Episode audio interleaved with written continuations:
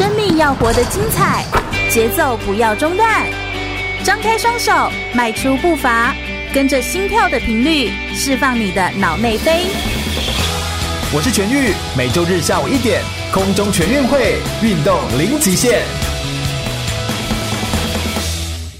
全国广播 FM 一六空中全运会，我是全玉。每周日的下午一点到三点，在空中给你轻松好玩的运动讯息，还有体育圈内的大小事情。Hello，大家好，来到了空中全运会的节目现场，我是全玉。我们每一次呢，就是要在空中跟大家播送哦，就是介绍很多的不一样的运动项目的选手，而且每一次来到空中全运会的节目的人，我觉得都是灰熊厉害，非常的厉害啊！哈，今天呢来的这一位的选手呢，他其实就是呃，在台湾我觉得算是非常有名的，就是小熊。家族里面的一位非常厉害的直排轮的摄影师，然后他从直排轮的选手，后来转职到摄影师，做过非常多独特的就是拍摄的 MV 的工作啦，然后来做摄影的工作。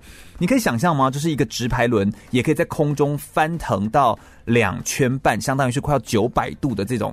咻咻咻，就是速度很快这样子哦。那他大概是亚洲第一人哦，就是可以，然后并且曾经拿过全球排名第三名的洪建凯。那他从直排轮的亚洲第一的国手退役之后呢，转战摄影师，所以他透过他高超的直排轮的技巧，不用搭建摄影师的那个轨道啊，就可以。拍出稳定的、精彩的运镜的画面跟镜头，并且还非常具有灵活度，所以是现在很多的艺人 MV 或者是精品的车厂跟广告商都指定要的一个摄影师。他到底是怎么样走出自己的路，而且怎么样自己闯出一片天？我们今天就要来跟大家聊聊洪建凯的传奇的故事哦！欢迎洪建凯耶！嗨，各位听众，大家好，我是极限指挥人国手洪建凯。是的，哎、欸。我应该要怎么称呼你比较好啊？我有时候都会称凯子，对不对？对，大家都叫我凯子，或叫建凯这样子啊。对，但是我就当时也是尤佳玉帮我们介绍，然后就说哇，就是。一群小熊家族人，小熊家族好像都是一群厉害的人呢。你们是不是一群厉害的人组合成的一个家族啊？呃，应该算是极限家族。对，极限家族。嗯，你们都是极限运动，所以就有一群像是 BMX 的脚踏车啦，或者说是像你是直排轮机，而且是属于特技的，跟就是极限的这种的直排轮，然后跟滑板、滑板，好这些的运动集合在一起的一群的好朋友，这样子聚在一起。嗯、那可不可以跟我们分享一下，你过去已经呃担任过关于极限的直排轮的运动，玩直排轮大概玩多久的时间？嗯，从两千年开始玩。对，我从两千年开始就是初期接触直排轮，就是那时候觉得。直排轮应该说那时候在公园看到别人在公园做的，因为一一般我们觉得直排轮就是在路上溜，对啊，然后在哎路上现在是可以溜嘛，对不对？现在其实是不行。对，我记得人行道好像又不行啊。人行道好像它有规范是可以，但是你如果在一般的马路上的话是不行。哦，所以人行道可以，但马路不行。对对，对。哦，因为马路是给就是车子走，对，这样子就觉得直排轮可能是走路的。嗯，哦，OK。但其实他没有想到直排轮有多快，对不对？直排轮很快，所以你从两千年开始呃玩这个运动，玩到二零一五年才退役，对，所以大概也十五年的时间，差不多。那你当职业直排轮选手，好像是从二零零三年对开始做，所以这样职业的选手的时间也有十二年左右的时间呢。哦，这真的非常厉害耶！你在这段时间有没有参加过哪些的赛事，或拿过哪些很独特的这种赛事的？很好的成绩，呃，应该是在二零零九年，嗯的时候，嗯、那时候 ESPN 那时候有刚开始在。应该说，在亚洲的时候，他一开始的时候是只有办亚洲赛事，对。对。然后在二零零九年的时候，才开始有了就是世界赛。哦，就是他把全世界的选手都邀邀到亚洲来，哦，对，在上海办了一场就是世界的世界的 S Game，哦，OK OK，所以等于是大家所有的高手一起聚集来 PK，对，但是那个必须得先通过就是亚洲地区的一个选拔才能够去比的，对，它等于是一个世界的。对，而且你的成绩其实非常好。你好像在两千零五年有一个亚洲室内的运动会的冠军，然后之前也有全国极限排名赛也拿到冠军，然后二零一一年是世界极限运动大赛的第三名。对，然后就一路这样子走过来，都是成绩都是非常好的。你好像不是就是觉得都是前三名啊？嗯，应该是说那时候蛮幸运的。嗯，因为就是。教练的训练，然后加上他帮我们找了一些赞助，让我们到国外去做一些异地的训练，是，是，所以对我们来说帮助非常大。没错，而且你的教练跟那个嘉玉也都是同一个教练，对，都是廖武雄，都是廖武雄教练，就亚洲车神廖武雄教练。嗯、所以教练真的是什么也都可以教，哈，对不对？嗯，应该是极限类的全部都 OK 啦。对，应该是说那时候。他他刚开始教我们的时候，我我也是觉得有点半信半疑，哦、就是一个脚踏车的选手真的可以吗？教我们直排轮的东西，对。但是其实真的很厉害，对，很不简单这样子哦。而且你的这个呃背景、成长背景其实也是非常的辛苦哎，我觉得，就你好像经历了一些颠簸。你是高雄人，对，然后有到彰化定呃彰化就是定居一段时间，然后后来又为了练。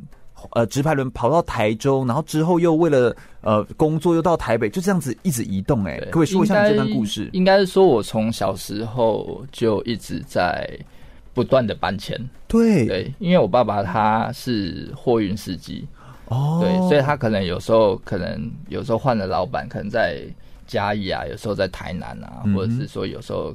在比较山上的地方，没错，对，所以就要跟着他一直搬迁，这样，嗯，所以就是会有会有跟着移动，对。但是你移动，你好像后来是为了要练直排轮，所以选择住在台中，是自己搬出来住吗？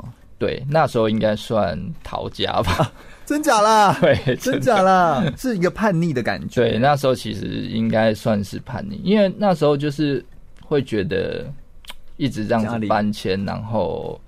家里面应该是说家庭的因素让我觉得在这个家里面很不稳定。哦，对，比较没有感受到被照顾的感觉，对，所以你才会想说有没有一个地方可以让我觉得可以做我喜欢的事情，然后可以可以有一群人、一群兄弟、一群好朋友，大家聚在一起。应该说那时候我刚开始到彰化的时候，就是一边工作嘛。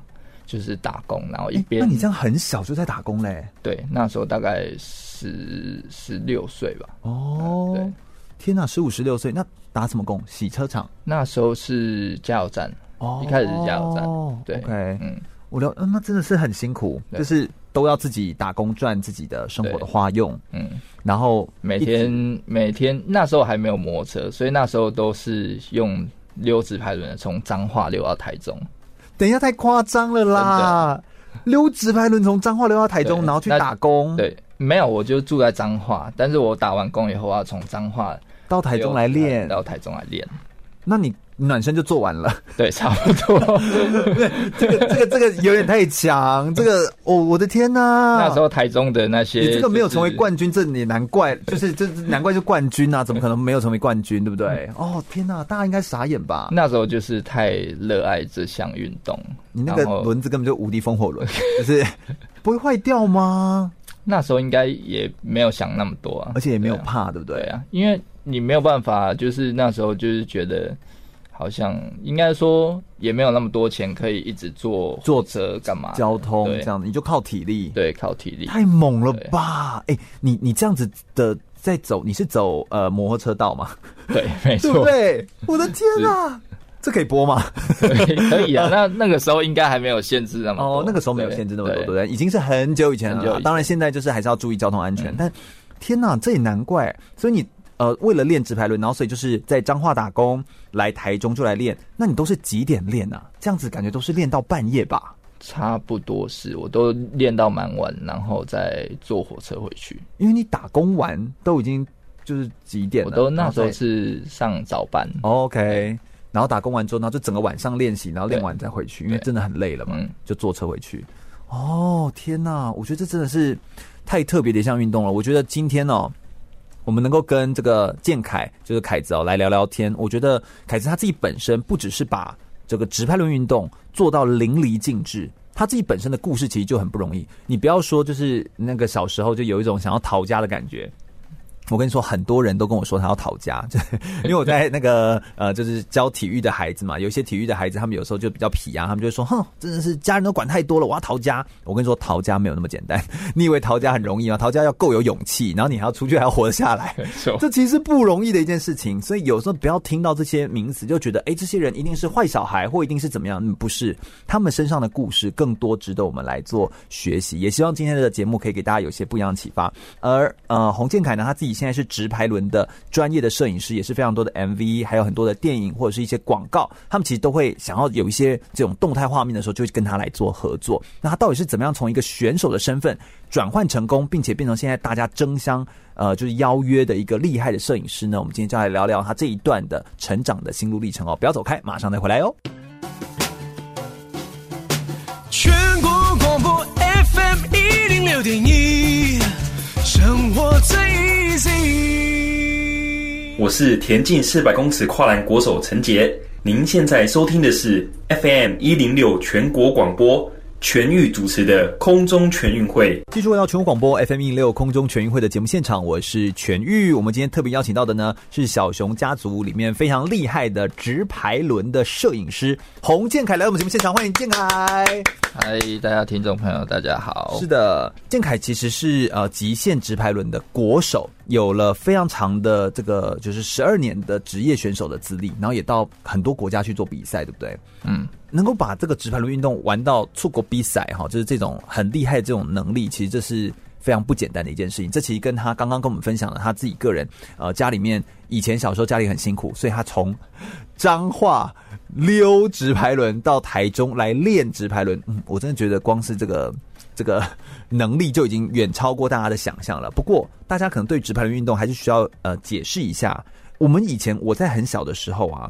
好像都觉得直排轮就是一个休闲活动，呃，下课之后会去玩。然后我的以前玩的那个直排轮，它是四个轮子，就是是两个两个并并在一起的，是并排的。然后后来才会变成又有直排的直排轮。可以给我们介绍一下？你在比的应该是排在一起的嘛，直的嘛，呃，然后可以做比较多招式变化。是，帮我们介绍一下这个直排轮运动好不好？好。应该来说，呃，直拍轮有分好多个项目了，对，有竞速，有曲棍球，嗯，然后有平地花式，对，然后我这个项目其实是极限直拍轮，OK，对，它比较属于是就是一些在空中的一些动作啊，嗯哼，就是它要利用一些道具，对，来做出一些花式，像什么样的道具？嗯、呃，其实它比较像是有一些我们在地上的什么碗挖工，呃，像是 U 板这一类的。哦，对，OK OK，所以就 U 板，就是它是一个很大的 U 字形，对，然后让你可以在上面做做做变化，对，然后还有一些街道上面的一些，比如说扶手、扶手啊，然后楼梯啊、栏杆、栏杆啊，哦、这一些东西。对，会不会那个大家在玩直排轮的时候，尤其像你是呃叫做极限直排轮，嗯，会不会让人家觉得这是会不会在破坏公物啊？是不是？是你们小时候就会被人家 一直在被人家这样一直被认为就是我们在破坏公路。那你怎么看待这件事情？嗯，应该是说。以前没有一个算是一个正正规的场地，所以我们看到国外的录影带也大部分都是在街街头上玩。哦，所以我们就按照他的方式去做一些练习，这样。就在跟着一样在街头上玩，没错，然后就被人家说，嗯，你这破坏公物。哎，但其实时常会被一些阿嬷 或者是阿公，就是会在旁边念，他说阿里阿内圣阿内没赛啦，哦，危险啦，哦，对对对对，但是其实对你们这些有技术的人来说，这是一点。都就是练过的，哥哥练过，对。但不过，呃，这件事情是要怎么避免？你现在后来，当你练到就是比较多年的时候，你也会看到一些小的呃学弟妹们就是来玩嘛。嗯、那那个时候你会怎么样跟他们解释这件事情？哦，嗯，当然，在国外这个其实算是一种文化跟传统，嗯哼，对，因为这个的发源原本就是从街头起来的，对对，所以。其实我们也会建议，就是尽量在一个安全的环境下去做这一项运动。嗯，对。Okay. 那如果说有一个像现在台湾有很多正规的场地，那我们会建议他，就是希望他可以在一个正规的场地里面去做练习。台中很多吗？中台中有，目前应该有三四个。嗯，对。OK，所以就是在中部地区，其实也是有很多很好的这种。极限运动的场地，对，可以让你去玩。不过因为你是极限啊，本来就不可能说是你知道，就是做一个很安稳的慢慢滑这样子，因为你是极限运动啊，所以这其实本身就是不太一样。在呃装备上面，是不是你们会需要很多的装备？会是这样吗？很多吗？其实没有哎，因为我们就是一双直排轮就可以。哦，OK，所以不用到非常的多。对，但是我们的直排轮帽子。应该是都要带啊，对，嗯，呃，听起来你好像就是没有带，对不对？没错，你就是你会觉得碍手碍脚哦。OK，我懂，我懂。因为极限就是你会想要挑战自己嘛，对，所以就没有带护膝护肘，然后穿那个很很好看的衣服，然后就在那边变化。因为其实这项运动蛮注重个人风格的，就 style，对，style 是一个很重要的事情。嗯，对。我觉得有时候为了风格，我们就是像像很我访谈的很多运动员，他们都会说，嗯，现在就是要先求帅，再求快，就是 没有在没有人在求快，先帅，先帅，就是要先帅，对不对哈？这可以理解这种感觉哦，帅比较重要哈。那所以呃呃，这个比赛的运动就是这个极限的直排轮，你觉得，因为你自己个人已经拿到这个亚洲的第一，然后也拿到世界第三名哦，你自己觉得这个极限直排轮运动要滑得好？比赛拿到好成绩的关键是什么？我觉得是是要敢，也不是敢，不是敢，不是敢。我都以为说是要敢去，你知道站上去或去试。哎，敢其实是一个条件啊，但是其实对对最重要其实是心理诉求。哦，怎么说？因为其实很多很多时候，你你要去做一个挑战的时候，你的心理其实会是你最大的一个障碍。对对对，反而有时候你敢，但是不见得会成功。那你就是要一直在这个失败的过程里面去想说，这个动作应该怎么样子做可以做到成功成功，然后跟一个完整性。OK，所以不是匹夫之勇，不是是有在想的，有在思考的。嗯那个我记得我看一些影片，就网络上介绍你的影片，还有在国外拍摄的影片的时候啊，好像外国的选手会说你是 killer，就是很像你是这个很杀，你的招很杀。应该是说每一个招式在我身上都都会变得很很犀利，应该说会被我，应该说把这个招式杀掉。哦，为什么啊？就是是不是你心里追求的是什么？你追求的是最好的一个表现，还是说我要落地最酷，还是我要应该是稳定性？哦，对，所以你在做这种极限动作的时候，你脑中在想什么？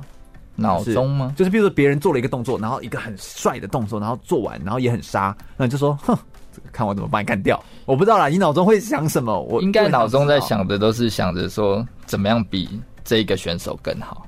哦，对，就是一个没有止境，哎，他是一个一直追求。嗯，天哪，所以我觉得这是。很不容易。那你擅长的招数是什么？跟我们讲个几招。嗯，我擅长的招数应该是转体的滑杆。转体的滑杆，所以那个动作上面就是，呃，你可不可以跟我们形容一下？它是因为我们是广播嘛，我们就必须要形容一下，它是三百六十度的转体，水平的。对，然后滑杆的那个杆是指的，就像是扶手这样。扶手，对，所以它是在一个细细的扶手上面。那你的脚要怎么落地？你是用哪里去着地啊？就碰到那个扶杆？呃，我们我们的那种极限直排旁边是有一个凸出来的一块滑片，它是拿来指呃，就是刹车。或者是拿来拿来让你做特肝上的一些特技动作用，对，所以你们的直排轮比较特殊，对，所以是四个轮子并成一排，对。的直的，但是两侧呢都还有还有一个凸出来凸出来的塑胶片，塑胶片，然后就是可以帮你，而且比较厚，对，所以就可以做特技的时候来做，所以你就可以整个脚是很像滑垒，很像跑垒的时候的滑垒，棒球滑垒。滑在那个杆子上面，嗯，应该说它等于是有一个卡槽，嗯，在上面，那就把它卡着，你就把它卡着，对。但这也要平衡吧，在高速底下，对不对？对，因为其实你想象说你在平地溜，然后跳起来，要在一个。一个那么窄，一个那么窄的杆子上面，一个手机宽度不到的一个杆子上面，然后做出动作，做出动作就已经够有难度了。对，然后更何况还要保持，就是可能滑完或者是结束还要再接下一个动作。嗯、天哪，真的是很不容易的一件事情。所以这是你的，就是很杀的一个招。对，哦，当这些招就使出来之后，应该就是别人就会，就是会会吓一跳，就是他们通常的反应就是。啊，输了输了，是这样吗？嗯、还是他们通常会挑战吧？这种人应该都是应该那时候在台湾的比赛的时候，刚开始做出这些转体的话干的时候，对很多人都说你怎么可以做的那么轻松？而且你你还包含转体，虽然我现在看你的身形，就是你好像也都是保持了跟以前差不多，就是你都是瘦瘦，你是瘦的体质吗？对，我是瘦的体质。然后你在转体的时候，就是会不会有人就会说，可能就是因为你比较瘦，然后你也比较敢敢做，然后就转体就比较顺，嗯，这样应该应该不是，应该是说平常一直在练习也有关系，嗯，对，因为可能一般人都只会练一个顺向。但是我是、哦、一个方向，我是左左右开弓，哎、欸，这超难呢，超难。所以我就是把它练到，就是我在平地把这些动作都可以做到很稳定了，嗯、我才会去做。比如说从斜坡到斜坡，再加转体，我都是一步一步一步来的。而且你是很刻意的在练，对，就是你的每一个动作，你都是很刻意的去做训练的。然后把我雕琢到最好。应该说我们的先天条件没有像美国或者是欧。欧洲那么的好，为什么他们的爆发力？但我们人比较娇小，我们比较灵活啊。虽然比较灵活，但是很多时候你是必须要有爆发力哦。就是就是要有一个力道才能够跳得够高，或者是能够撑得起来，类似这样子。对，哦，所以这就是会有一些差别，会有差别。然后在做招的时候，就是会就是会各有不同。对，比较像这样子。嗯，天哪，我觉得这个招好厉害哦，就是。我觉得光是这些动作的描述，其实就是很不容易的一件事情。你可不可以跟我们解释一下？就是你，那你最喜欢你溜到现在，然后而且你现在又透过你的直排轮的这个专业，再结合了摄影的专业，变成一个特殊的一个专长哦。那你觉得，呃，直排轮运动对你而言最迷人、有趣的地方在哪里？它最迷人的地方应该是说你在挑战一个动作成功之后的那个感觉。嗯，对，就是你会觉得你做到了一个完成了一个任务，对你，你做了一个别人可能没办法做到的事情，嗯，对，你就在那个当下你就觉得哇，很爽，对对，就好像很厉害，对，然后而且我真的可以做得到这样子，所以我觉得这个直排轮运动，我觉得它是一种，它是一种另外一种的追求，它好像是在挑战你的极限，就是在你的极限，但它其实又是。当你挑战成功那种成就感的来源，对，对你而言这件事情非常的非常的关键，对。然后你又找到一群跟你志同道合的人都在练极限，嗯，他就像是家人一样，对，没有错。所以他就等于也让你更对于这个小纯家族的这一群人更有认同，然后你也会更喜欢，所以就不远千里都可以从彰化就是溜直排轮到台中去做练习，这样子。嗯，你这样真的是持续很久，这样持续多久啊？持续大概一年多吧，然后后来就有人看到觉得太扯了，就开车载你。没有，就就是那时候的教练，因为那时候我我有有一段时间就是就是我不想练，也不是说不想练啦，就是我可能有两三天就是都没有回去哦，没有回彰化，因为那时候我就在想说我要来台中练哦，对，就是不想要再回彰化，对。对，然后那时候都住在我一个。直排轮朋友家，嗯，对，然后那个朋友有另外一个朋友，就是算是我们自拍轮的前辈，OK，对，然后他就他就跟，因为他跟熊哥比较熟，嗯哼，对，他就说啊，这个小孩子都不回家，然后都都在，嗯嗯，都在这里这样子溜啊什么的，然后他就说。他就说怕会出事情，是不是？对。然后他说他也很想要当选手，你要不要去跟他聊聊？这样。哦，OK，OK，OK。所以才有才有这些后续的机会，然后当到选手，对。然后慢慢的去挑战到国际的舞台，对。所以你知道这些机会有时候都是自己你的努力哦，要努力到浮出水面。被人家看到你努力的那个价值之后，才有机会可以往下突破到下个阶段，对不对？我觉得这真的是一件非常不容易的事情。我们再稍微休息一下，等一下回来聊聊更多关于直排轮运动它的呃困难的点，以及呢，它对于就是凯子，就是洪建凯他自己个人来说，又有哪些很重要的影响呢？马上再回来哟。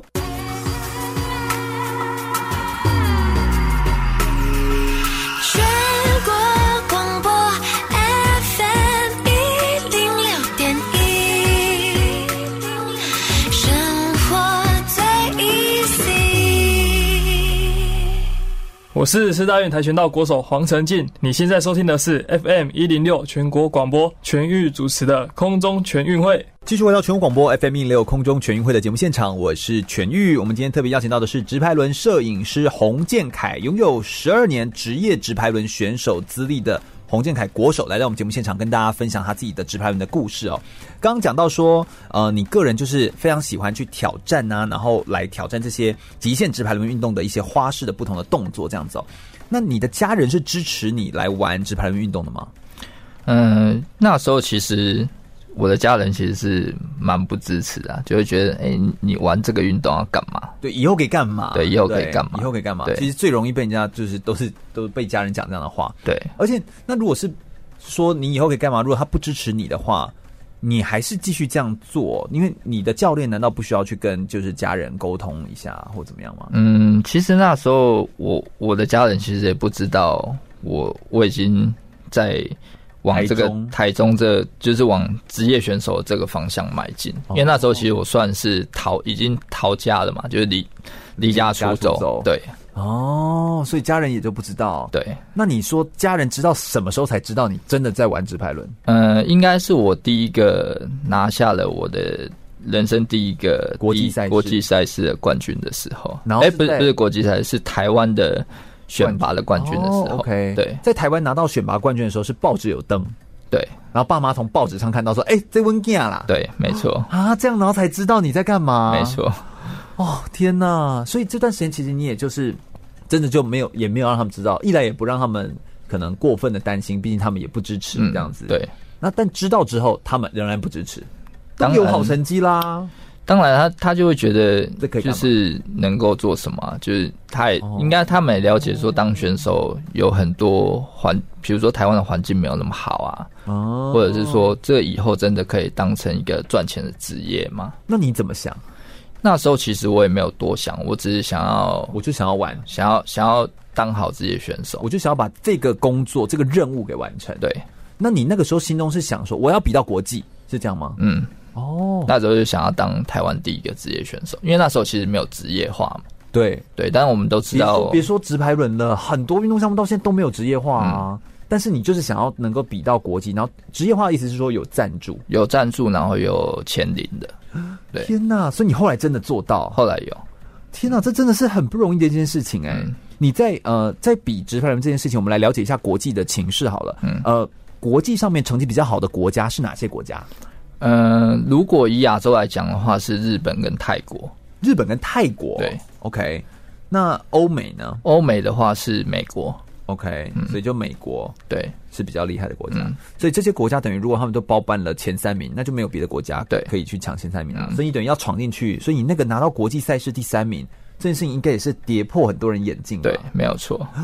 可不可以跟我们分享一些你在做国外？你有去国外呃？譬如说，你第一次是去就是去美国吗？呃，第一次是去马来西亚。OK，对，马来西亚比赛。OK，跟我们分享几个呃，有没有一些很特别的、印象深刻的一些例子？好了，第一次出国应该也会有一些很特别的印象吧？呃，对，没有错。因为第一次去马来西亚比这种国际赛的时候，因为那时候算算是亚洲赛。OK，对，你那时候算是呃代表当国手吗？对，还是 OK，嗯，是代表台湾中华队的战袍，对，就是那个梅花旗的，对对对。哦，酷，哎、欸，应该没有想过会披国家队的战袍吧？那时候没有想到，对。然后你这场比赛结果如何？呃，当然是成绩非常不理想，真假啦？对，因为因为就是你没有出国看过外面的世界嘛。所以你都会一直认为你是最强的，因为你在国内是最强啊。对，哦，所以当你到那个比赛的环境，因为在台湾可能来现场看比赛的观众，也许就是两三百人，但在真正的国际赛事的时候，可能现场观众有上千人，那那个整个现场的气氛就会完全完全的不一样。哎，所以像这个运动，因为它是这么走表现型的极限运动，会不会其实你如果会怯场，其实就会影响你的发挥？对，哦，那你觉得你那个时候第一次比赛是发生什么事情？那时候就基本上完全不敢下场了，就是招都做不出来，然后完全要溜下去都觉得不敢动，对，就是全身僵硬。哦，天哪，那怎么办？就跌倒，就摔整场啊。哈，哎、欸，我觉得我我先说，就是我觉得最难的就在这里，会做极限运动的人，一定就是帅帅的、酷酷的，然后想要展现自己。但如果你在那么大的场合摔倒的时候，嗯，哎、哎，我觉得那个你要之后再愿意上去，非常大。对，我觉得你之后要愿意再站上去，我觉得这个其实很难。你那时候要怎么跟自己说啊？你要怎么跟自己对话？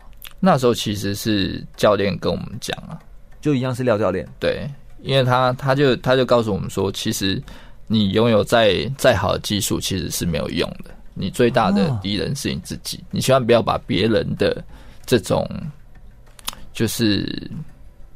招式看在心里，你要去做你自己心里面想做的。所以别人再多的花枝乱窜的这些招招式，对你而言其实就是就是过去就好了。而是你可不可以稳定你自己？对，做出最适合的表现。嗯，这才是最关键的。没错。天哪，这好重要哦。嗯。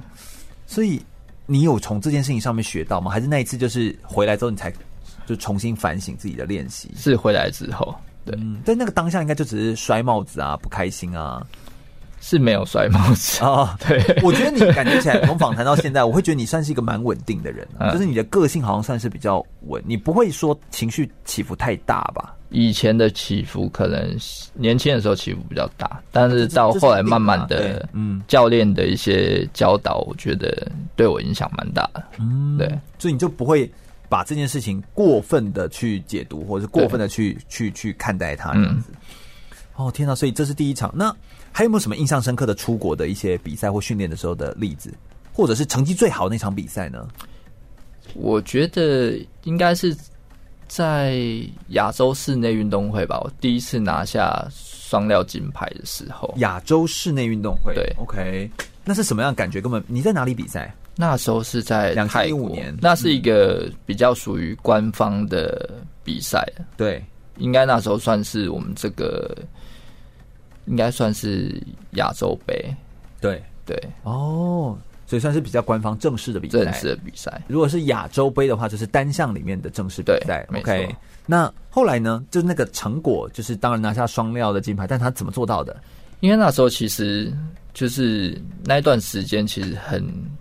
蛮苦的，因为你一直在想说你要怎么突破，嗯哼，怎么样子去去做出别人没有办法做出来的动作，对对，然后就一直苦练啊，嗯，然后也有里面有很多蛮多挫折的啊，就是你会觉得有一些招式你明明可以。就差那么一点，但是你却怎么练都练不起来。譬如说，你那个时候专门在练那几个招式？那时候其实就是你那个九百度的九百度，对啊，就是那个时候练的。嗯、你就想说，怎么没办法做到两圈半？你就可能就两圈而已，类似这样子。对，哦，因为因为你你多半圈，其实就蛮困难的。对对对对。对不要说多半圈了，你多个 你多个就是四分之一圈，或多个哪个一点点都很难了，因为你还要确认你的落地可以落得好。哎、嗯，天啊，我觉得这难度很高。后来你是在那一场比赛的时候做到的吗？还是应该在比赛前？哦，对，okay、就是就是在练习里面，教练就也是讲啊，就是说你你还是要依照你你的心理。就是你心里面的那个压力，你没有放开的话，你这个动作永远不会成。嗯，对对，心理的压力永远是最关键。对啊，他就跟我们说，你你要做这个动作，你要尝试的去放松，你要告诉你自己，就是你可以做得到，你可以做得到。哎、欸，我有一个问题，这真的是我埋在心里很久。就每次这种特技的项目来说，我都会很好奇，就是当你譬如在比赛前，假设前两三次的练习的时候，你才刚做到一个难度很高的动作。那你会敢在比赛当下做吗？因为你才刚做到，就成功一次而已。哎，那你你是会会敢去就做出来的吗？那时候如果是在比赛现场的话，你会想突破它？因为有时候可能会在比赛现场会比较能够，你知道更有那个人潮，就更容易突破，是不是？对。所以有些东西说不定会在那个时候试，会试出东西。没错。哦，因为那时候其实可以理解比较。嗯，对我印象深刻的应该是个人技巧赛上，对对，因为那时候是两种赛，个人技巧赛跟公园赛跟个人技巧。OK，对，然后那时候在个人技巧这个属于是大招赛嘛，就是你要把你最好的动作拿出来。对，然后那时候因为有那时候他的场地设计是有一个比较高的一块墙，嗯哼，那一块那块墙应该有。两楼、三楼，两两楼多吧。嗯哼，对。然后你要加，就是那时候我在尝试，就是做转体再加滑杆。转体再加滑杆，对，那时候就是腰逼到一个极致，就是可以这样一直转。嗯，那时候根本就是在现场没有人突破这个动作，而且它又是有一个高度。对，哦，那我刚好在那一个个人技巧里面就完成了那个动作。天呐！所以那当然肯定就是拿下很好成绩，难怪会拿下双料的冠军。对，天呐，真的是哦，我真的是听到都觉得太厉害，真的是要掌声这样子哦。所以这就是印象很深刻的赛事。有没有去美国比赛的时候那种被吓到那种高手云集的那种画面？比赛画面有这样的比赛经验吗？有啊，也是有，因为那时候应该。也是第一次去美国的时候，嗯哼，就是跟着那一些职业选手一起去做巡回的赛事。哦，是你去比那个世界极限运动大赛？呃，不是，那是在另外的。哦，OK OK，嗯。那后来呢？在国美国的那个第一次那个比赛，因为那时候对，因为那时候我也是第一次玩到纯水泥的场地。哦，因为一般的我们的道具都是木头做的，对对对，对，但是水泥的玩起来的感觉跟木头的是完全不一样。是木头比较会有一些弹性吗？对，然后那水泥会把力吃掉，对，水泥也快。哦，但是你的就是重力加速度落地的那个力道力道会更会更大。哦，对。你们这个运动感觉好伤膝盖啊！嗯、就是那个落地的那种咚咚咚咚，然后你的那个膝盖就要去吸掉所有的那个震震的那个力道。嗯，那所以第一次尝试在水泥地上，速度又变快，会不会很容易摔的？就是狗吃屎这样的，一直滚这样。应该说你你不适应那个，就是从那么高落地下来的那种那种感觉。对对，而且对就很容易失误。哦。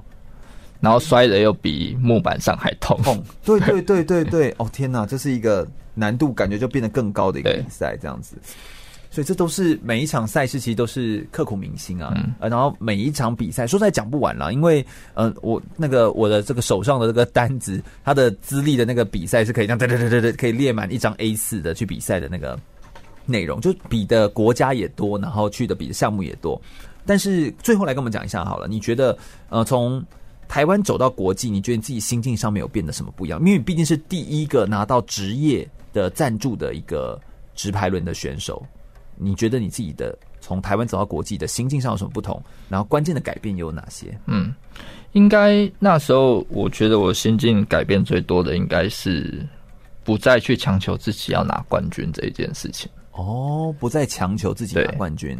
因为，因为后来你真正到了美国去做巡回跟训练以后，嗯，你真正了解到直排轮、极限直排轮这个文化的时候，你会觉得，哦，原来他们在追求的是一种，就是生活的生活的方式，嗯，而不是，而不是说你一定要拿冠军或者什么，而是你在招式里面的突破，嗯，对，因为我们就是这样过生活，我每天就在玩这样的运动。所以，我希望我可以更突破我自己。其实就这样。嗯，我不是要追求名次的。对，这不容易哎。嗯，你要从一个原本你是希望可以成为第一个职业的选手，拿下好成绩的选手，突然间你到了那边才发现，这都不重要了。嗯，哎，这个对你来说冲击应该也是很大的吧？算是蛮大的，因为以前都会觉得要拿奖金，就拿成绩，拿成绩跟奖金才能才有才有好的生活。哦，对。但后来发现，他们这些职业选手有很多也都是没有在比赛，但是仍然还是有这些赞助商在赞助他们，因为他们他们所表现出来的那种生活方生活方式跟跟感觉，会让这一些下面的，就是我们现在俗称的粉丝嘛，他们会很喜欢他们的这种。这种 style，这种生活的调调，对不对？对，所以他喜欢追，他有他有人追随的时候，这些厂商就会愿意丢钱丢赞助。哦，所以关键其实是你有没有活出那个生活方式的样子，而不是成绩而已。嗯。天啊，我觉得这真的是一个好震撼的一个震撼教育的学习哦，嗯、对不对？出国到国外才会有这样子的震撼的学习，而不一样的震撼的学习，其实就都可以得到里面一些很棒的学习到的营养跟养分，嗯、就可以让我们有所成长。我们非常感谢建凯来跟我们分享这么多故事。等下第二个小时节目内容，我们会来聊聊建凯他是怎么样从一个直排轮运动的领域转到做一个摄影师，而且是动态的摄影师的工作呢？马上再回来哦。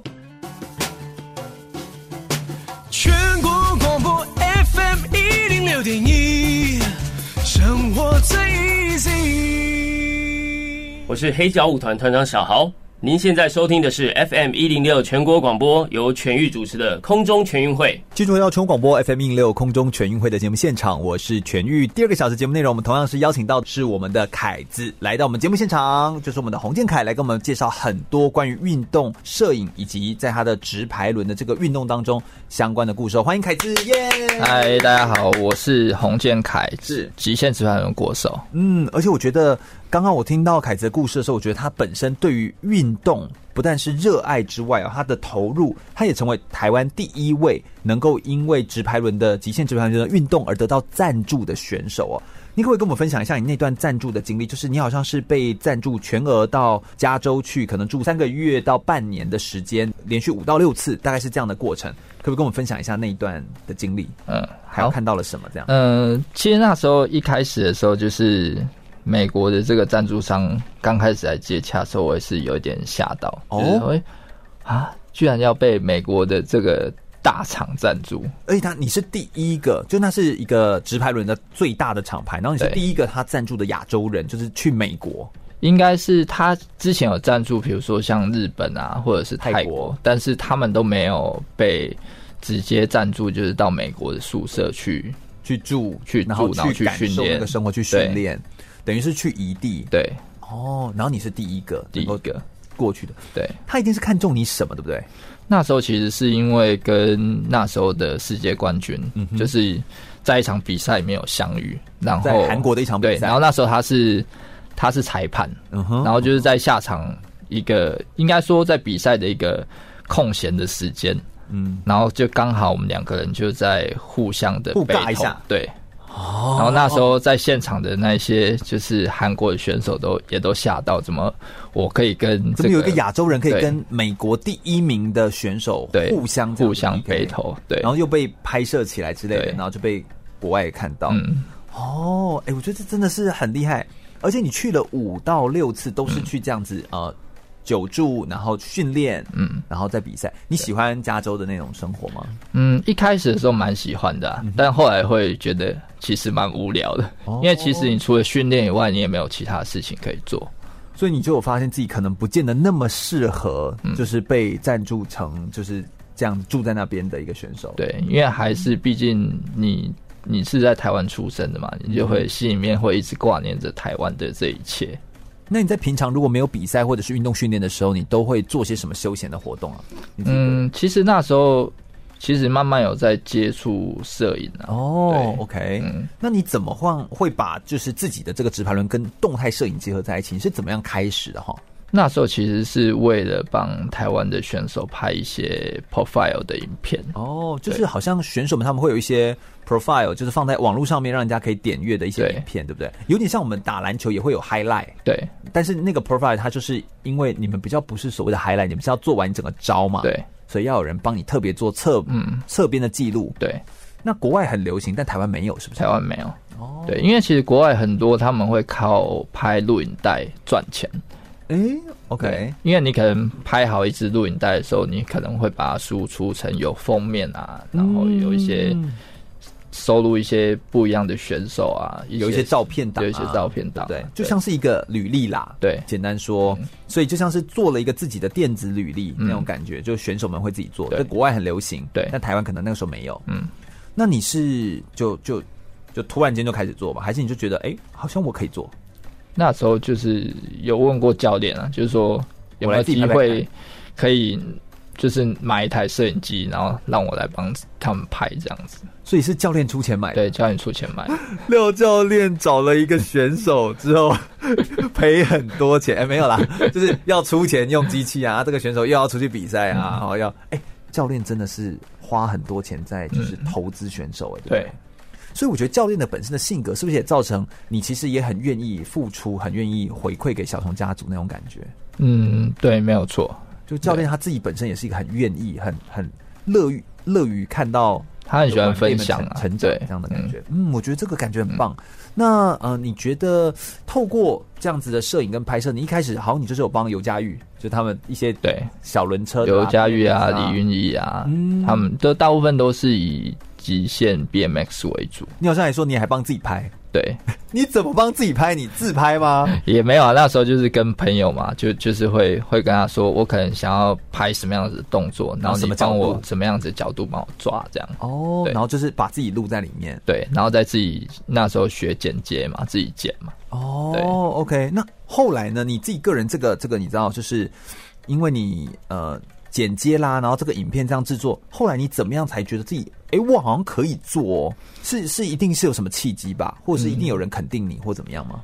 那时候其实是应该说有一个导演，他要拍纪录片，拍脚踏车的纪录片，OK，所以他希望有一些运镜是比较特殊的，所以他他就特殊的？哦，对，因为确实，呃，我们自己个人在拍摄一些镜头的时候，独特的角度其实是很重要的，对。那一般脚踏车在拍摄的话，大部分就是把，比如说，如果像现在有 GoPro，就是可能会把这种小的摄影像头就放在它的脚踏车的上面，对，或者是绑在哪个角度这样，嗯、但它都只是固定角度，不是动态角度。嗯、哦，然后于是那个时候他就想到你，嗯，所以应该是也是一个认识的导演吧？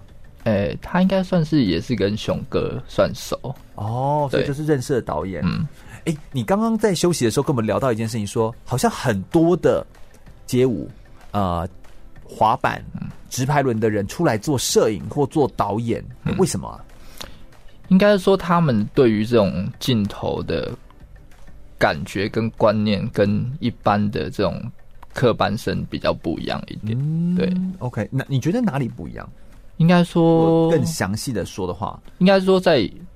速度感上面的运镜啊，或者是在美感的东西上面，就跟一般的摄影或导演会不一样。你觉得是因为你有运动背景，所以有差吗？就是或呃，倒过来说，就是会不会你其实比较适合拍的是运动类的？但如果非运动类呢，你也有优势吗？有优势啊。怎么说？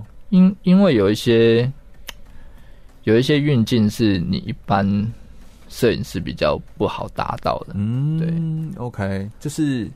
嗯、呃，那跟我们来形容一下好了，因为我觉得干脆直接来形容一些。虽然我们今天没办法打一些品牌的广告，不过我们特别要强调，就是呃，就你有帮，譬如说像是安娜、张惠妹，然后呃，罗志祥、五月天，就是梁文音，就是他们的 MV 你都操刀过，嗯、然后你就是你就是他们的摄影师。嗯，哎，这其实是很难的一件事情，就是你拍摄这些，然后你当然也有帮一些车车厂。然后一些呃大的那个运动品牌，嗯，你都帮他们拍摄一些呃形象的记录，或者是我们说 CF 的那种广告，你都有拍摄。呃，可不可以跟我们举一些例子，就是很不容易的，或者是很困难的一些案子的一些挑战？你好像我从你的那个影带的记录里面，呃，有看到说。像你有一次拍山路越野自行车，然后你还要倒着拍，是这样吗？哦，对，没有错。哎、欸，你可不可以给我们形容一下，这是这个这是动态摄影的日常吗？动态摄影师的日常？那个时候应该算一开始啊，就是刚开始接触动态摄影，嗯、所以有很多东西你就会觉得好像都可以尝试。就导演可能会说：“哎、欸，这个这个东西可不可以这样子做？”哦，然后我就说，那我来试试看啊，就就会有点像是我在在在以前在练招式一样，哦，就一直在尝试一些不一样的做法，真的哎，就很像你以前在练这个直排轮的时候一样，哎，我也。我有一个好奇，是不是要先跟听众们解释一下什么叫动态摄影？摄影不就是摄影吗？为什么要特别叫动态摄影？呃，摄影其实也是有分，就是是平面，嗯哼，那平面的话就是所谓的照片式的，对，这叫平面。那动态的话，其实就是影像，影像哦，那就是属于录影的这一块，嗯，对，就叫动态摄影。那如果像我自己个人以前在公益大使团的时候，我拍的是纪录片，嗯，纪录片也算是动态摄影的一种，也算是动态摄影的一种，但是它的运镜比较少，对，它的运镜，它以故事为本，对，因为我完全不会运镜，谢谢大家。这，但其实难度很高啊。其实有时候也是要看你的题材内容啊。对，我个人真的觉得，我为什么会觉得我很爱纪录片？呃，除了。就是我本身很喜欢故事轴线之外，但是因为我觉得运镜真的本身很难。我们在学运镜的时候，我念台艺大嘛，我们那时候在学运镜的这些技巧的时候，我觉得那真的是不容易。有有时候那个就是差个一点点，那个一点点的几秒就觉得怪。嗯，那个真的是一个 quick say 啊，还是那个一个 Q say，就是一个手势的位置就要就要到点。然后我觉得这个难度非常的高。嗯、我觉得比较难的应该是，嗯哼，你的运镜加上演员的配合。对对，这是最难。这两个还要达到刚刚好。对，尤其是我有发现，你有几个影像的记录啊，你都你一镜到底，嗯、或者是你在拍。我想说一镜到底，我当时在拍摄的时候，我拍过几次一镜到底，嗯、那个你你认为的一镜到底，大概是拍了一百次后的结果，差不多。对，就是你会觉得哦。崩溃，就是觉得真的是太难了。不知道经历多少个 take。对对对对，我们现在举一个例子好了，时间的关系，我们先说看看那一次拍山路越野自行车的时候，你要别人是脚踏车这样往你的面前冲过来，你要跟着他倒退，然后你是背对着走，但因为你们在山路，所以你后面是山崖，是这样吗？天哪，你形容一下这个感觉，就是你怎么敢这样做？你后面是悬崖耶，你会跌下去耶。应该应该是说，因为我也溜直排轮溜那么久，所以我很相信我的直排轮的可控性。等一下，我觉得你是有点太大胆了。溜再久的人会敢就是这样背对着悬崖，然后这样子，然后再拍摄。因为其实以前我们我们也会常在山路上面溜。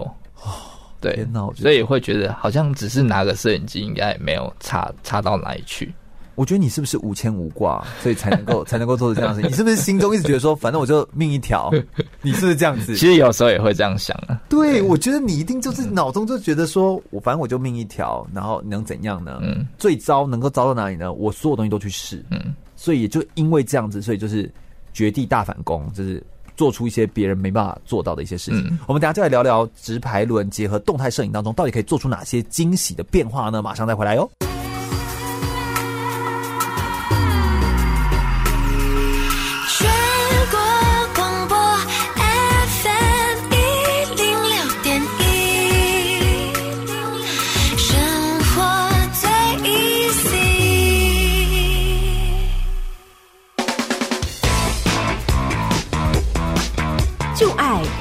运动，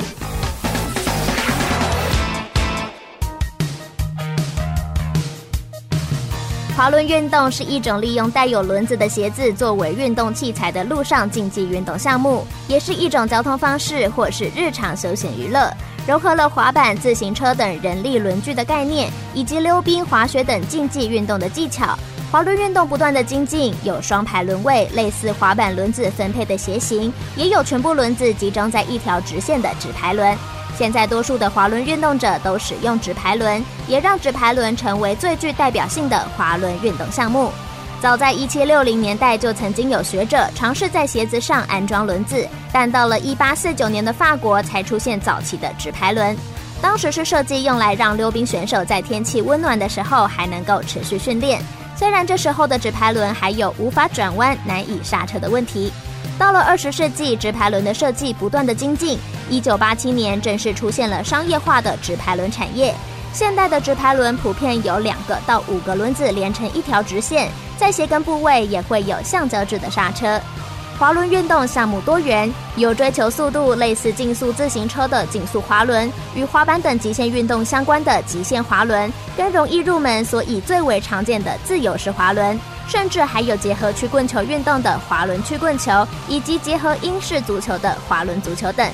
管理众多滑轮运动项目的国际滑轮溜冰总会不断努力，试图让滑轮运动成为奥运项目。其中，滑轮曲棍球曾经在一九九二年巴塞隆纳奥运作为示范项目登场过。滑轮运动也一度成为二零一六年里约奥运的候选项目，但最终仍无缘进入奥运。值得一提的是，竞速滑轮从一九八一年第一次世界运动会开始就已经成为世运会的竞赛项目。滑轮运动就像是慢跑一样，可以提供充分的有氧运动。也有研究指出，直排轮与跑步相比，对足部关节造成的冲击降低了百分之五十。不论是作为通勤工具或是休闲运动，都对人的心肺健康大有助益。如果以通勤代步的角度来看，直排轮也如同自行车一般，提供人们另外一种绿色环保的交通选择。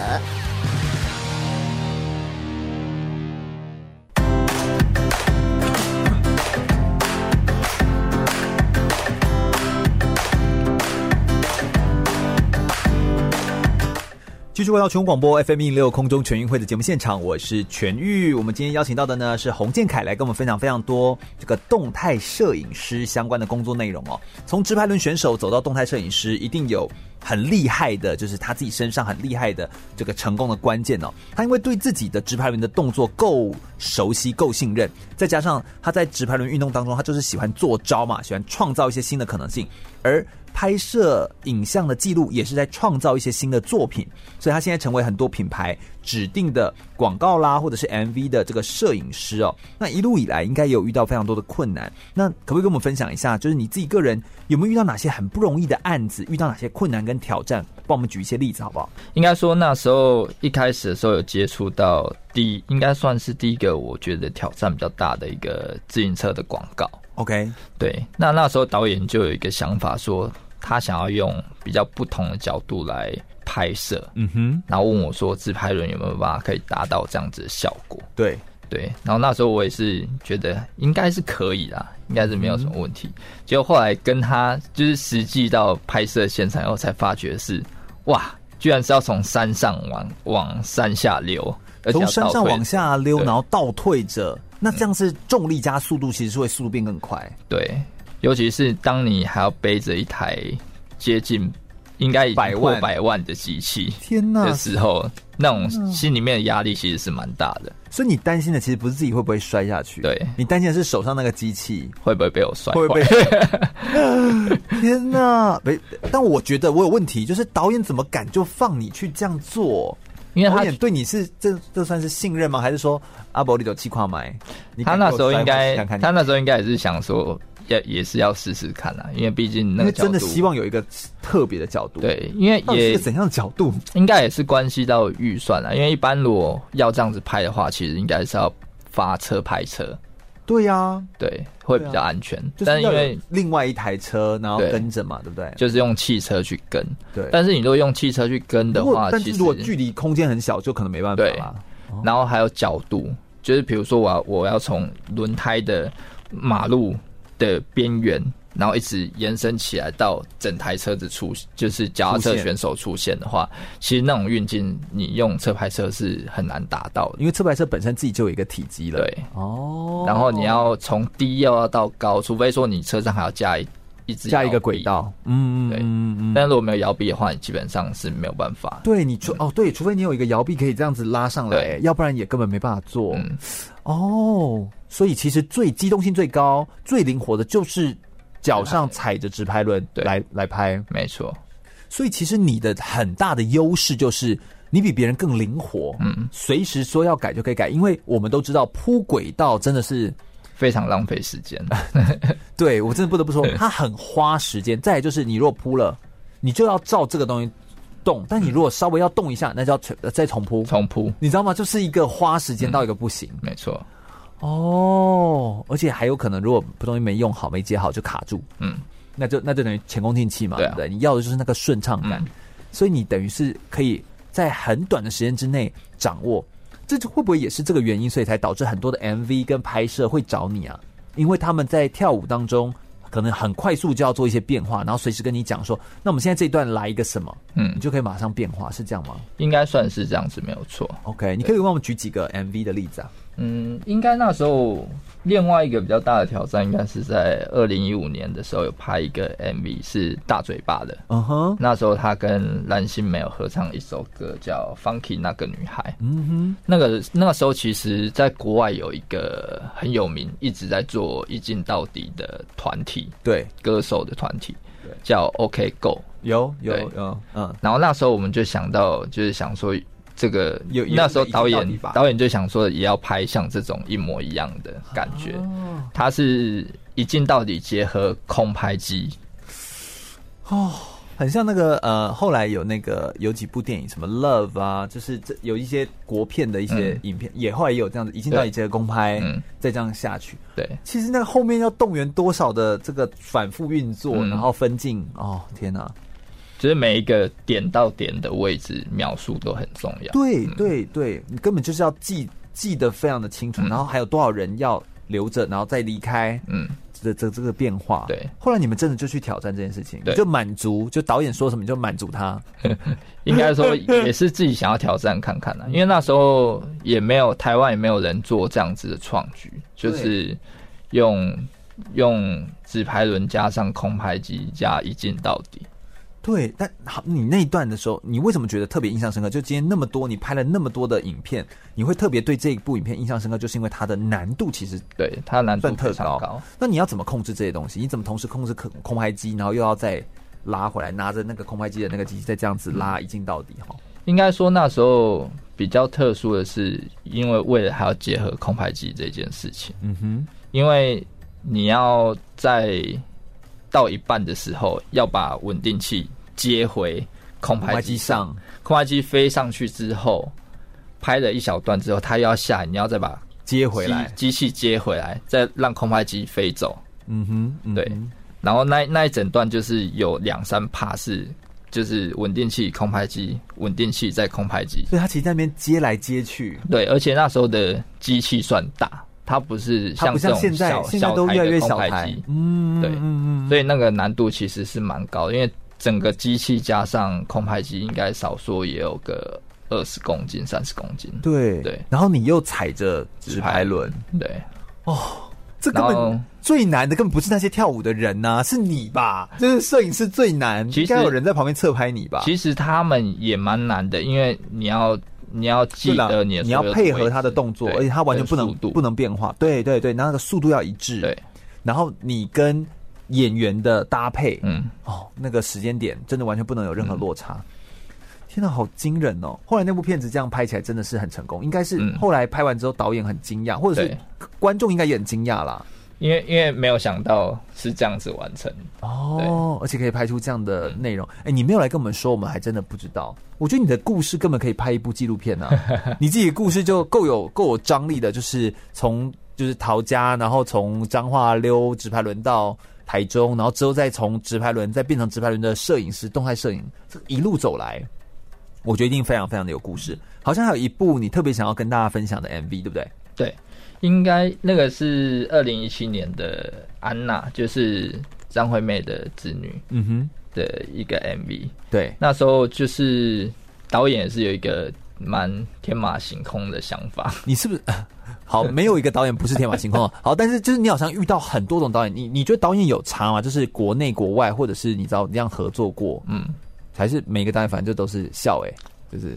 其实基本上当导演大概都是疯子，对，然后你就要想办法满足他，对不对？就是这些人真的是很厉害。嗯，好，那这部就是 MV 有什么样特别独特之处？然后你的这个直排轮又帮助到这个 MV 什么？嗯，因为其实这一支 MV 最重要的是它最后面的 ending 卡，对，就是最后的三，应该差不多三十秒左右。嗯哼，它是用一台应该。蛮大台的吊车，要吊一块大概五六平的一块平平面的板子，OK，然后我们人要站在板子上，板子上跳舞，跳跳舞，然后这样往上升空就对了，往上升空，但是我们要同时的运镜。但是你你等，问题是你在那个板子上，嗯，哈，等一下，所以你等于是踩着直排轮。在一个悬空的板子上面，然后你要移动运进。对，我的天呐，到应该那时候应该有多高的一个距离？十十五层楼吧？什么？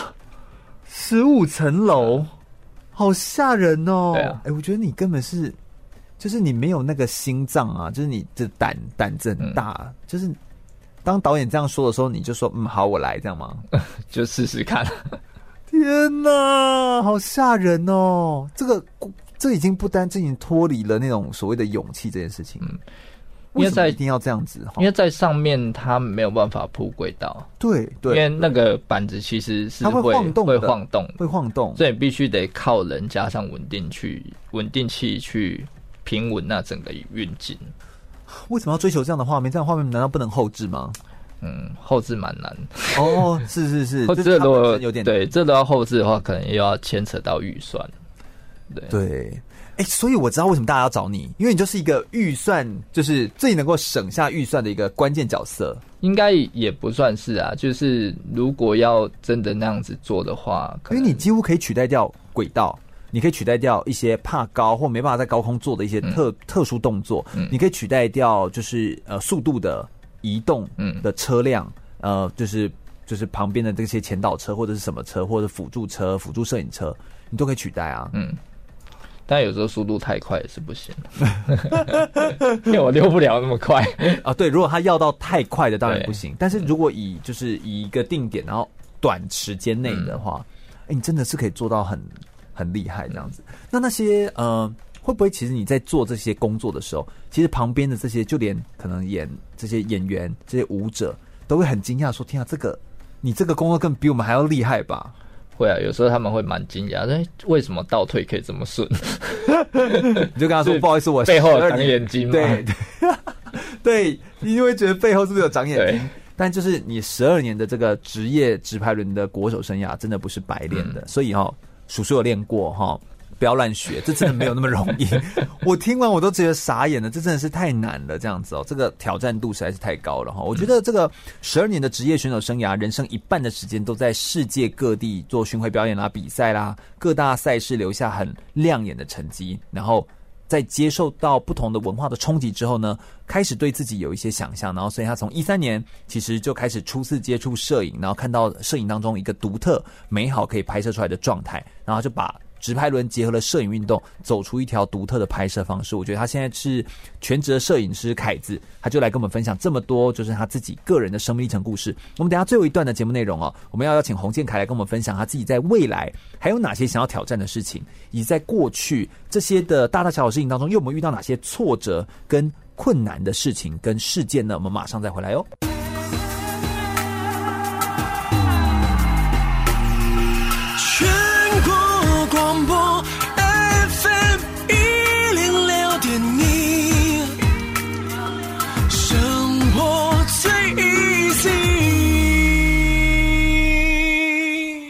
我是一九九六年亚特兰大奥运射箭国手吴聪毅。您现在收听的是 FM 一零六全国广播，由全玉主持的。空中全运会，记住要全广播 FM 一零六空中全运会的节目现场，我是全玉。我们今天邀请到的呢是我们的凯子洪建凯来到我们节目现场，跟大家分享非常多哦，我觉得真的是听到让我很敬佩、五体投地的这个动态摄影相关的专业内容。他从直排轮的选手走到动态摄影，结合了非常多的这种呃运镜的技巧啦，然后让他的速度感，然后或者说是这种角度的掌握都可以掌握得到。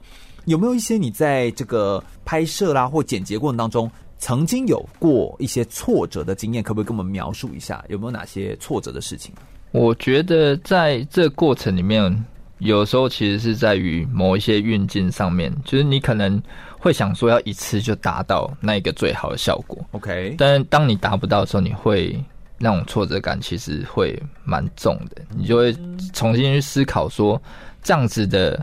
走位跟这样子的速度感抓的到底对不对？嗯哼，嗯哼，然后你会反复的去思考，说下一次要不要再用同样的方式？对，所以这当然是不容易的地方，因为不太容易一次就到位。嗯，那再加上像你们，你刚刚跟我们介绍的这个呃几部 MV 啊，像大嘴巴那部 MV 的话，有一镜到底的，然后再加空拍机的，嗯，我觉得这个其实你要一次到位，就是难度很高，很高，然后你一定是试了又试，试了又试。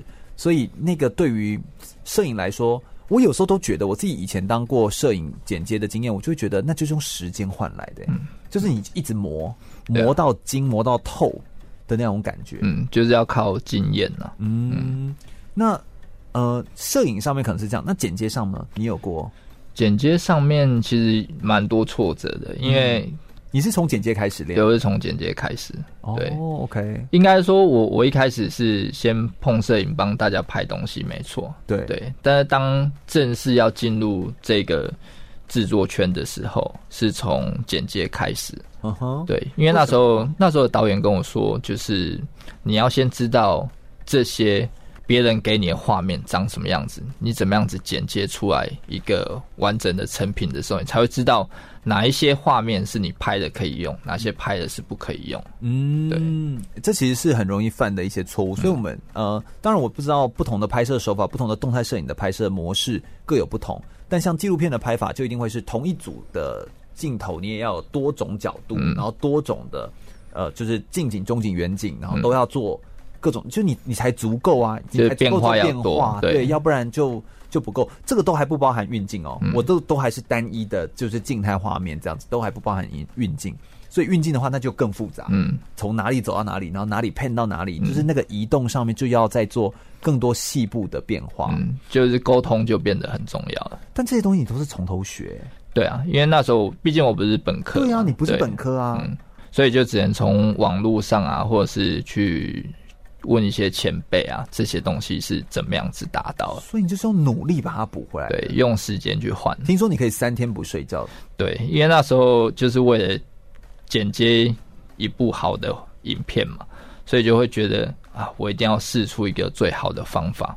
所以就就那那几天就连续三天，大概就是完全就是几乎是没有睡觉的状态。你是不是就觉得说，因为我已经不是什么科班出来，然后也不是什么比人家先学过什么东西，我就要更努力。对，就是要花的时间比别人更多。天哪！我跟你说，就是整个那种摄影的团队，就是就是爱这种人，这种人就大家最爱啊，就是哦，就是交给他准没错这样子哦。哦，那。你如果没有简介，你知道简介很吃那种灵感，你怎么排列，怎么排列组合，怎么样做运镜的切换，嗯、你怎么样找到这样的灵感？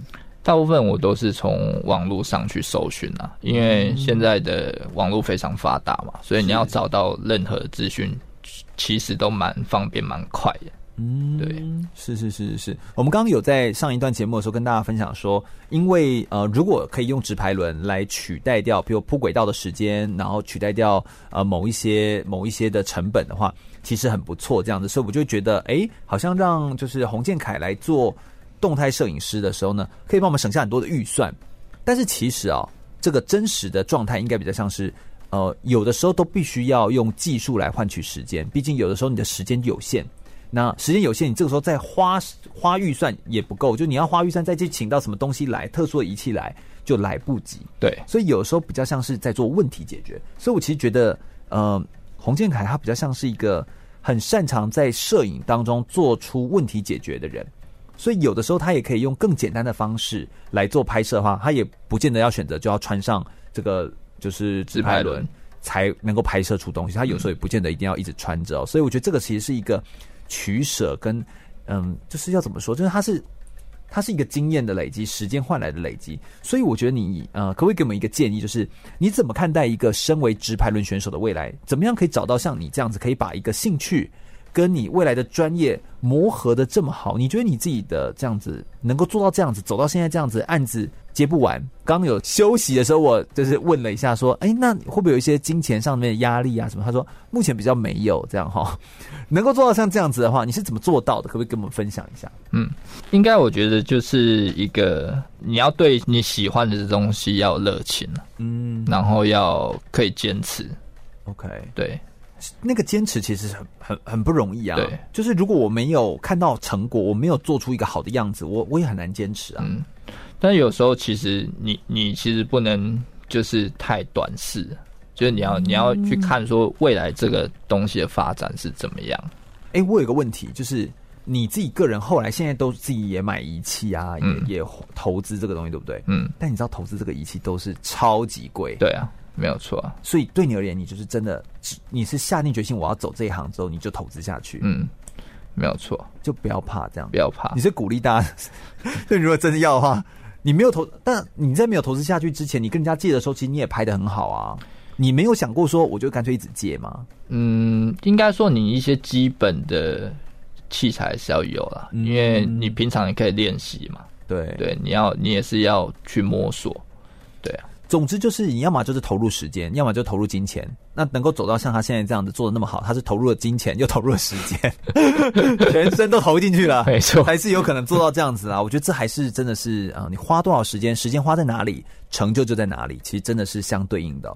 未来呃，对于健凯来说，你自己个人有没有什么想要挑战的事情，在运动上或在生活上的下个阶段，你还想要挑战些什么吗？嗯，当然是希望未来可以有机会可以拍到电影。哦，OK OK，你现在已经有那么多的 MV 啊、CF 啊，然后广告、公益、微电影已经有了，嗯，就是怎么了吗？就是微电影好像有一些是有，不过距离到拍电影是还有一段距离嘛？你是要当导演，还是你是要当就是摄影？我是希望先可以拍一部电影啊，就是是以摄影师的角度。哦，对，OK OK，用然后是你的角度，对，那你等于就是导演兼。就是你，你等于要是自己想要的样子嘛，你就拍你自己啊！我觉得你自己就非常有纪录片的，也也也也也是要能够吸引大众啊。哦，对啊，OK，我个人是觉得是非常的有点啊，哈，就是看怎么去安排。我觉得这是一个可以做的事情，但是走到电影，好像又跟 MV 这种短的制作的方式。真的是截然不同，对，会完全不一样。对，OK，所以这个思考的方式不一样，就是你还是没有极限的，你就是一直在还在突破，嗯，还在尝试这样子。啊、你今年三十六岁，嗯，其实这也是以摄影师来说算是年纪轻吧，应该算中间。中间中间，OK，还是因为现在还有很多很年轻的摄影师。再加上现在又是你知道网络很盛行，所以大家都是摄影师，大家都在拍哈，所以这个真的是不一样。挑战者越来越多，但是具有特色的人毕竟还是具有特色。就是像你有直拍轮，再结合动态摄影的这个特色，我觉得这其实是蛮不容易被取代的这样子哦。嗯，那你目前呃现在对自己在做的这些事情，你有有没有一些特别想感谢的人啊，或者是特别想要跟别人分享的一些内容？应该特别要感谢应该是教练吧，因为因为感谢他什么吗？有他从那时候发现我，然后把我带进这个圈圈，嗯，我才有机会延伸到现在这样子，嗯，对，所以我觉得他算是我生命中蛮大的一个贵人，嗯，对，就他帮助你，就是廖武雄教练，对，他帮助你非常的多，从你呃不管是。呃，逃家，或者说是离家出走，嗯，然后到你来练习，或者是到出国，或者是你的第一部影像的记录的时候，也是他就让你用就是摄影机来拍一下小熊家族的人，嗯，所以也是他投资对这笔钱，嗯，就是有了这些开始，你才有今天，对，所以就是非常感谢他。嗯，所以我觉得每个人生命当中应该也都是会有一个像这样子的贵人，嗯，就在生活当中，然后会给你一些很棒的一些启发，然后同时。就带着你，就陪着你一起把这条路给走过。嗯，那或许就是因为我们自己也都走过，才会知道这件事情的珍贵跟不容易的地方。我觉得能够像你这样子把直排轮运动用到，我觉得算是淋漓尽致，真的是不多啦。这样子哦，我们刚刚在休息的时候，我们数了一下，说到底那个动态摄影的人啊，有哪些人啊？哎，数一数啊。哦大部分也都有来上过空中全运会，哈，也有蛮多人都有来上过空中全运会，就是有从运动的背景啊，有一些可能是滑板的啦，有一些可能是呃直排轮的，啊，然后再转到这个、这个专业的领域当中呢去做摄影的。其实运动背景的人来做这个。